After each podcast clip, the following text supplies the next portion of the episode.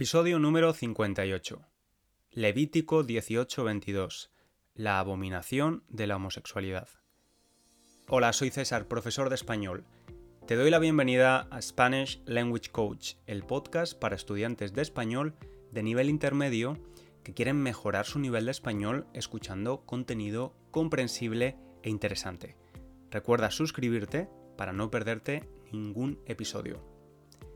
Puedes leer de forma gratuita la transcripción de los episodios si lo necesitas. Solo tienes que visitar la página web www.spanishlanguagecoach.com. Si quieres continuar mejorando tu español, también te recomiendo visitar mi cuenta de Instagram y YouTube con el mismo nombre, Spanish Language Coach. Buenas, ¿cómo estás? ¿Cómo has empezado el verano? Yo volví de España hace 10 días y hoy por fin he podido salir de casa, después de terminar la cuarentena. En Reino Unido tenemos que hacer una cuarentena de 10 días si has estado en un país clasificado con el color ámbar. El ámbar es el color anaranjado de los semáforos de tráfico. El ámbar indica que es un país de riesgo moderado. Yo la he tenido que hacer a pesar de tener la pauta de vacunación completa, es decir, de estar completamente vacunado. Tengo las dos dosis puestas. Antes de volar a Londres tuve que hacerme una prueba, un test PCR, y durante la cuarentena dos test PCR, más, en el día 2 y día 8. Pero bueno, hoy no he venido a hablarte de cuarentenas y pruebas PCR. Como sabes, en junio es cuando se celebra el orgullo o el Pride, porque a veces también usamos la palabra en inglés, el orgullo LGTBI. Esta celebración reivindica los derechos conseguidos por este colectivo, el de personas homosexuales, transexuales, bisexuales e intersexuales, y lucha por los que todavía no se han conseguido en algunos países y también por la discriminación que siguen sufriendo algunas personas. Si has escuchado episodios anteriores de este podcast, sabes que en el episodio número 29 ya hablé de qué supone declararse homosexual en España o salir del armario. Te conté mi experiencia y hablamos de los derechos LGTBI en España. Es probablemente uno de los episodios más especiales para mí.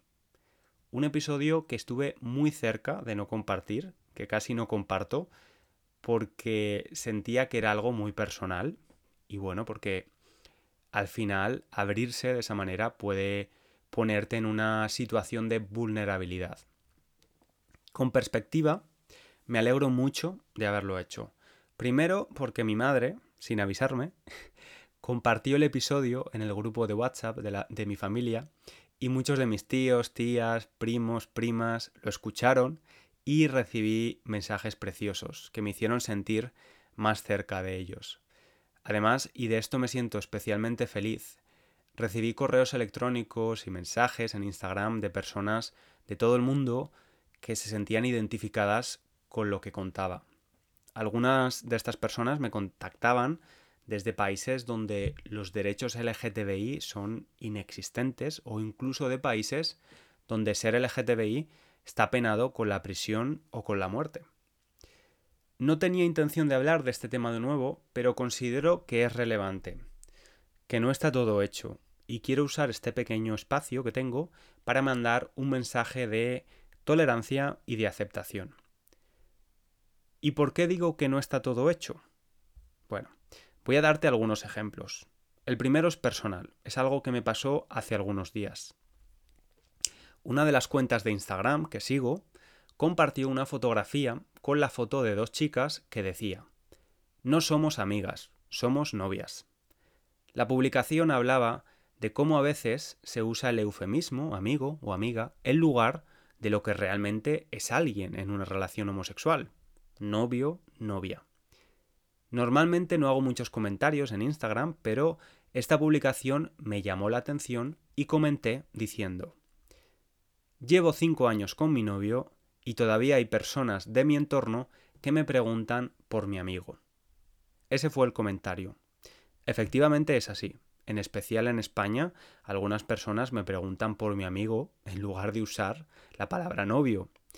Y sé que no lo hacen con mala intención, son personas que me quieren y me respetan, no tengo ninguna duda de ello. Simplemente se sienten un poco incómodas usando la palabra novio y no las culpo. Son víctimas de una educación homófoba, igual que yo. Yo también he ocultado la realidad de mi relación con mi novio diciendo que era mi amigo o mi compañero de piso. Es una forma de protección porque he tenido miedo al rechazo o miedo a hacer sentir incómoda a la otra persona. La homofobia no es una cuestión que afecte solo a las personas heterosexuales, de la misma forma que el machismo no solo afecta a los hombres, también hay mujeres machistas, sexistas. En el caso de la homofobia interiorizada, es algo que vas trabajando con los años, un proceso de aceptación que toma tiempo, pero que es increíblemente sanador. Volvemos al comentario que escribí en esta publicación de Instagram. A los pocos días, una mujer respondió a mi comentario citando, es decir, usando las palabras exactas de un pasaje de la Biblia. El comentario decía lo siguiente. Levítico 18:22. No te acostarás con un hombre como quien se acuesta con una mujer. Eso es una abominación. Hombres con hombres cometen actos vergonzosos y sufre en su propio cuerpo el castigo de su perversión. ¿Cómo crees que me sentí después de leerlo? Pues si te soy sincero, no sentí absolutamente nada. Creo que de hecho me hizo un poco de gracia. No le di ninguna importancia. Otras formas de expresar que algo no es importante para nosotros son no me importa un pimiento o de una forma más vulgar, no me importa una mierda.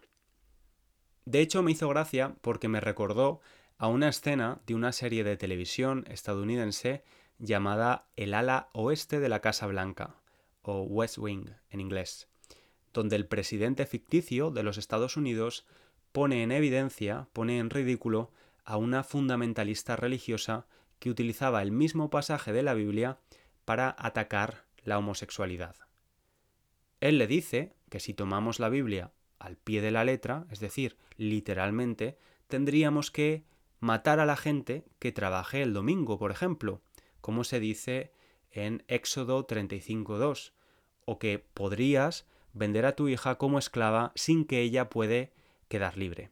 Esto lo recoge el Éxodo 21.7. También está prohibido, por cierto, comer cerdo según el Levítico 11.7, que tiene a este animal como inmundo. En definitiva, es evidente que es imposible tomar la Biblia o cualquier texto religioso de forma literal. Cuando leí este comentario también me acordé de mi abuela. De mi abuela recuerdo su energía, su capacidad de trabajo, pero también su cocina, los platos que preparaba. No era la típica abuela española para nada en ese aspecto. No preparaba paellas o cocidos como el resto de abuelas españolas. Su especialidad era la pizza, la lasaña o la pasta fresca casera, que ella misma hacía en casa. A pesar de ser española, siendo muy joven, emigró a Argentina, donde también había mucha influencia italiana. Había muchos inmigrantes italianos allí, así que aprendió a cocinar este tipo de recetas. Te decía que me acordé de mi abuela cuando recibí este comentario homófobo en Instagram, porque ella, además de una abuela maravillosa y una cocinera excepcional, era también católica. Iba a misa, a la iglesia frecuentemente, rezaba. En definitiva, era católica practicante. Además, aunque no lo sé con certeza, votante de partidos con ideología conservadora. Bueno, te cuento esto porque tengo un recuerdo de ella que me encanta. Un día, cuando yo tenía 12 o 13 años, estábamos viendo la tele, uno de estos programas donde gente anónima va a hablar de sus vidas y sus problemas, y salió una pareja de chicos gays. No recuerdo qué hacían allí, pero al acabar su entrevista se dieron un beso en los labios, un pico. Ese momento, tengo que ser honesto, me hizo sentir un poco incómodo y miré a mi abuela de reojo. La miré con discreción para ver su reacción. Ella me devolvió la mirada, acompañada con una sonrisa de complicidad, y me dijo, Si se quieren, no veo cuál es el problema. ¡Wow! Mi abuela se acababa de convertir en mi primera aliada. Esa simple frase, que incluía un claro mensaje de aceptación y validación, la tendría presente mucho tiempo. ¿Por qué te cuento esto? Pues porque en ese momento me di cuenta, por primera vez, de que la tolerancia no tiene nada que ver con tu religión, tu nacionalidad, tu edad o incluso tu ideología política. Mi abuela era una mujer católica, de más de 80 años, educada en la España franquista, y sin embargo era una persona tolerante. Desafortunadamente no todo el mundo es tolerante, como mi abuela, es un hecho. Te decía que el comentario que esta mujer me dejó en Instagram me fue indiferente, no me importó una mierda. Pero no me importó una mierda porque yo ya tengo muchas herramientas para que algo así no me afecte en absoluto. Pero esas herramientas las he aprendido a lo largo de los años. Ahora estoy en una situación privilegiada. Tengo un entorno familiar y social excepcional. Además, soy de un país y vivo en un país donde tengo exactamente los mismos derechos y obligaciones que otros ciudadanos. Pero si ese mensaje lo hubiera recibido el César de hace 10 años, la cosa habría sido diferente. Probablemente me habría sentido bastante mal. A nadie le gusta escuchar que por sentir de una determinada forma tiene que recibir un castigo físico. Pienso también en los hijos de esta mujer, si es que tiene. ¿De qué forma puede enseñarles a ser tolerantes? ¿Cómo va a reaccionar esta mujer si uno de sus hijos le dice que es homosexual o transexual? Pues la verdad es que me da miedo pensarlo. Es un asunto serio. Desde hace muchos años se realizan estudios sobre el suicidio de personas jóvenes, y todos estos estudios ofrecen idénticos resultados. Los jóvenes LGTBI tienen una tendencia mucho mayor al suicidio que los jóvenes con una orientación o identidad sexual normativa. La causa de este mayor porcentaje en personas LGTBI no es su identidad en sí, sino cómo ven e interpretan que el mundo reacciona ante ella. ¿Y cómo reacciona el mundo ante ella? Pues en general, en Occidente, progresando, dando pasos hacia adelante. Pero también hay pasos hacia atrás. Hungría, un país que pertenece a la Unión Europea, acaba de aprobar una ley de protección a la infancia. Una ley que protege a los niños y niñas. ¿Cuál es el problema? Pues que relaciona la homosexualidad con la pedofilia. Esta ley pretende acabar con la visibilidad de las identidades LGTBI. Para ello hace uso de diferentes técnicas, técnicas tan absurdas como decir que películas como Harry Potter o Billy Elliot, la película del niño bailarín, son recomendadas para mayores de 18 años. La visibilidad es clave, es importantísima para normalizar la realidad de las vidas de las personas LGTBI. Lo que no vemos, lo que no es visible, no existe. A mí me hubiera encantado poder ver con total normalidad ver a parejas de chicos gays y chicas lesbianas paseando por mi ciudad, Valencia, dándose la mano. Cuando yo era adolescente era muy raro verlo, hoy en día es mucho más frecuente. Esa visibilidad ayuda a normalizar, como digo, y sobre todo refuerza el sentimiento de pertenencia. Los humanos necesitamos saber que pertenecemos a la tribu, que hay personas como nosotros, que sienten como nosotros. Por eso creo que las leyes como la de Hungría son tan dañinas y tóxicas porque buscan la invisibilización y el aislamiento. Te decía que yo vengo de un país donde tengo los mismos derechos que cualquier otro ciudadano y soy un privilegiado, pero de nuevo hay que estar vigilante. Hay un partido político relativamente nuevo, de extrema derecha, que ha irrumpido con fuerza en la política española. En 2016 no tenían ningún representante y hoy ya tienen 52 diputados en el, en el Congreso. Este partido ha apoyado públicamente la ley homófoba de Hungría, diciendo que es un ejemplo que deberían seguir el resto de países europeos, que otra Europa es posible, donde los ciudadanos no aceptan la ideología LGTBI. España es un país avanzado en cuanto a derechos LGTBI, pero eso no significa que esté todo hecho. Continúan habiendo agresiones a personas simplemente por tener una orientación o identidad sexual diferente.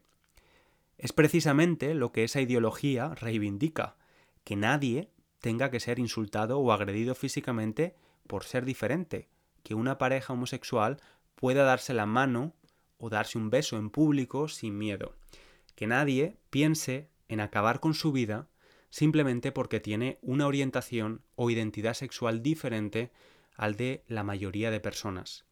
En definitiva, busca la igualdad real de las personas. Y hasta aquí mi pequeña aportación sobre este tema. Como decía, quería que este episodio sirviera para enviar un mensaje de aceptación y tolerancia. Da igual tu edad, tu religión o el país desde donde me escuches. Todos podemos abrir los ojos, usar la empatía y ser tolerantes ante la diferencia. Espero como siempre que el episodio te haya sido útil y hayas disfrutado este ratito conmigo. Si tienes tiempo y escuchas el podcast en iTunes, te agradecería que escribieras una pequeña valoración. Otra forma de ayudarme es recomendar el podcast a otras personas que aprenden español. A eso se le llama correr la voz. Si corres la voz sobre el podcast, te lo agradeceré mucho también. Ahora sí, me despido. Hasta el próximo episodio. Un abrazo muy grande.